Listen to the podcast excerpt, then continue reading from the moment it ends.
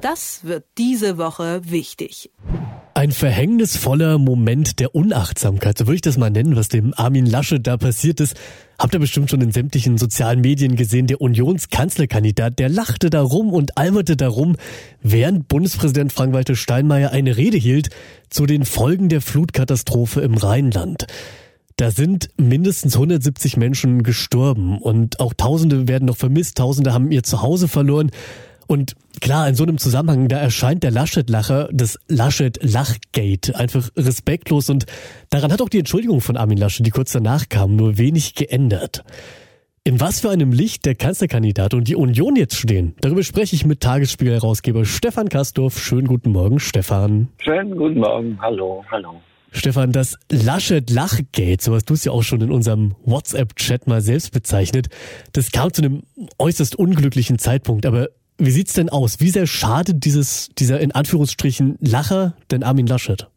Naja, er hatte sich ja nun gerade aus dem Tief äh, gelöst und man dachte, oh, jetzt kommt das Hoch Armin dann kommt das Tief Bernd, dann kommt die Katastrophe und ja, das darf halt nicht passieren. Da gibt's nichts zu lachen. Da musst du dich im Griff haben. Es hilft nichts, selbst wenn da irgendeiner eine witzige Bemerkung gemacht haben sollte oder wenn es in solchen Situationen gibt dass immer eine Übersprungshandlung war. Du hast so viel Trauriges gesehen, dass wie auf Beerdigungen, da plötzlich fängt einer an zu lachen, obwohl es gar nichts zu lachen gibt. Nein, das ist in der Politik so nur schwer vorstellbar. Da muss man wirklich, wirklich das Mitgefühl zeigen und dabei bleiben können. Du musst dich auch konzentrieren darauf.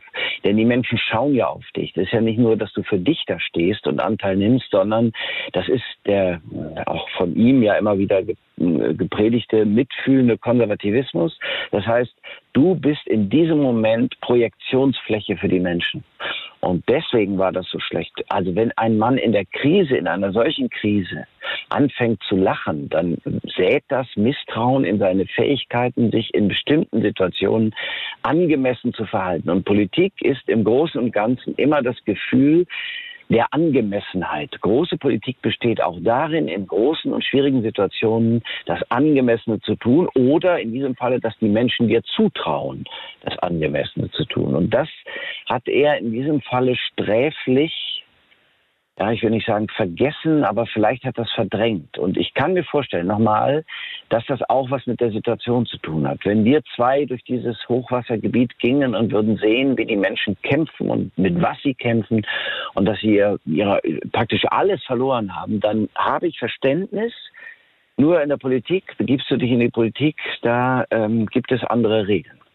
Aber wenn wir jetzt mal einen Schritt weiter schauen, seiner Partei, der CDU, der schadet das anscheinend noch nicht so sehr, denn laut der aktuellen Umfrage des Marktforschungsinstituts INSA ändert das Ganze nichts an der Wählerbereitschaft der CDU, denn in der Sonntagsfrage haben die nichts verloren. Woran liegt das denn, dass sich das auf die Partei und die Politik anscheinend gar nicht so doll auswirkt?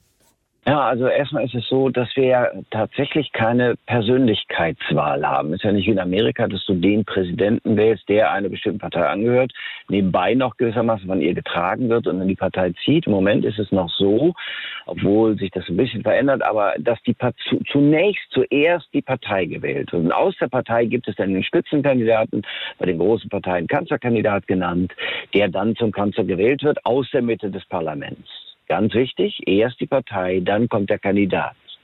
So, deswegen hat die CDU im Moment nicht darunter gelitten. Vielleicht gibt es noch mal eine Delle, aber das glaube ich nicht. Sie sind bei 29, etwa 30 äh, Prozent. Das äh, ist schon auch ein stolzes Ergebnis in Anbetracht der Situation, in der er sich vorher befunden hat. Hängt aber auch wiederum zusammen, es korreliert dann mit dem, was wir von den Grünen erleben, die mal sehr stark waren und dann wegen tatsächlich ihrer Kanzlerkandidatin eingebrochen sind. Da hat sich, anstatt dass der Partei, dass die, dass die, dass der Kandidat vielleicht noch in diesem Fall die Grünen zieht, müssen jetzt die Grünen die Kandidatin ziehen. Und das ist eben so, dass die Grünen nicht bei 24 Prozent liegen und möglicherweise dann, wenn es ganz ernst wird, eben auch nicht bei 20, sondern vielleicht einen Tick drunter. Und weil die Konkurrenz gewissermaßen schwach ist, die Sozialdemokratie auch schwach ist, da wird meine These gestützt, hat das für die CDU keine Auswirkungen. Jedenfalls im Moment nicht. Bei der SPD sieht man übrigens ganz hübsch, ähm, oder na hübsch nicht, aber da sieht man halt, dass der Kandidat durchaus geachtet sein kann. Es ändert aber nichts daran, dass die Partei bei 14, 15, maximal 16 Prozent steht. Eine Möglichkeit der Erklärung könnte auch sein, ich orakel da jetzt mal ein bisschen rein, bitte brems mich, wenn ich total Mist erzähle, ist, wie Angela Merkel sich verhält. Denn die erntet ja gerade von vielen Seiten Lob für ihre Arbeit innerhalb der Flutkatastrophe und sie zeigt da Empathie und Mitgefühl, bietet Unterstützung an und, und, und. Ist es aber auch durch, für Armin Laschet dadurch nicht ein bisschen schwieriger, dass die aktuelle Kanzlerin anscheinend alles richtig macht und er als mögliche zukünftiger Kandidat eher alles falsch macht? Kommt da zu Recht die Frage auf, ob Laschet diese Fußstapfen denn füllen kann oder ist das ein Schritt zu weit? Ja, das ist ein Schritt zu weit. Ich will doch sagen, warum. Also als äh, Angela Merkel 2005 ins Amt kam, nach dem sehr starken oder jedenfalls dem Auftreten sehr starken Gerhard Schröder, haben alle gesagt, oh, ob die das kann, du lieber Himmel. Ja, da waren ja die, die Skepsis und die Vorbehalte waren enorm. Und äh, sie hatte ja auch vorher immer mal wieder, tatsächlich so ein bisschen wie Armin Laschet, äh, Fehler gemacht. Also in der Darstellung, in der Außenwirkung, in dem Mangel an Erklärung und in dem Wechsel von Positionen. Das vergessen wir immer alles, schon lange her. So, und ähm, inzwischen kommt kein Mensch mehr auf die Idee, dass sie das nicht könnte. Jetzt war sie 16 Jahre. Das heißt, der Armin Laschet ähm, ist da auch schon ein Stück weiter. Der ist ja immerhin Regierungschef der 16 für sich genommen, 16 größten Industrienationen, also 16 größten Industriestaates der Welt. Also der muss schon was können. Also der muss schon irgendwie regieren können, schon gar mit der winzigen Mehrheit, die der da hat.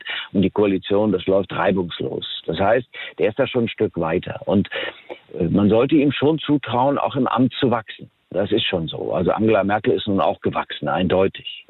Und äh, das ist, äh, ja, ist eine Chance. Ja, richtig ist, dass Angela Merkel eine Begabung hat, ähm, die man äh, ja vorher so nicht ahnen konnte. Die kann unglaublich einstecken und kann sehr stoisch werden. Das ist also die Schule der Stoa, die hat bei ihr eine, eine, einen völligen Neuanfang genommen. Es ist unglaublich, wie die auch ihr Gesicht entleeren kann und nur zuhören kann.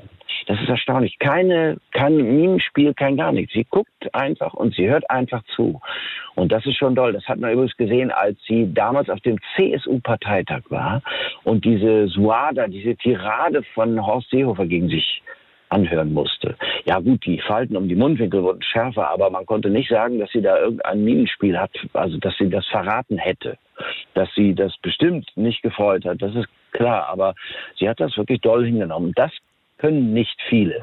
Aber Armin Laschet war jetzt in Münstereifel mit der Kanzlerin zusammen und das sah schon ganz anders aus. Also ich glaube, der hat seine Lektion gelernt und hat gelernt, dass man sich eben dann auch konzentrieren muss. Du musst bei den Menschen sein. Und wenn du bei den Menschen bist, dann lachst du nicht mehr. Das sagt Stefan Kastor vom Tagesspiegel. Stefan, ich danke dir. Gerne. Das wird diese Woche wichtig.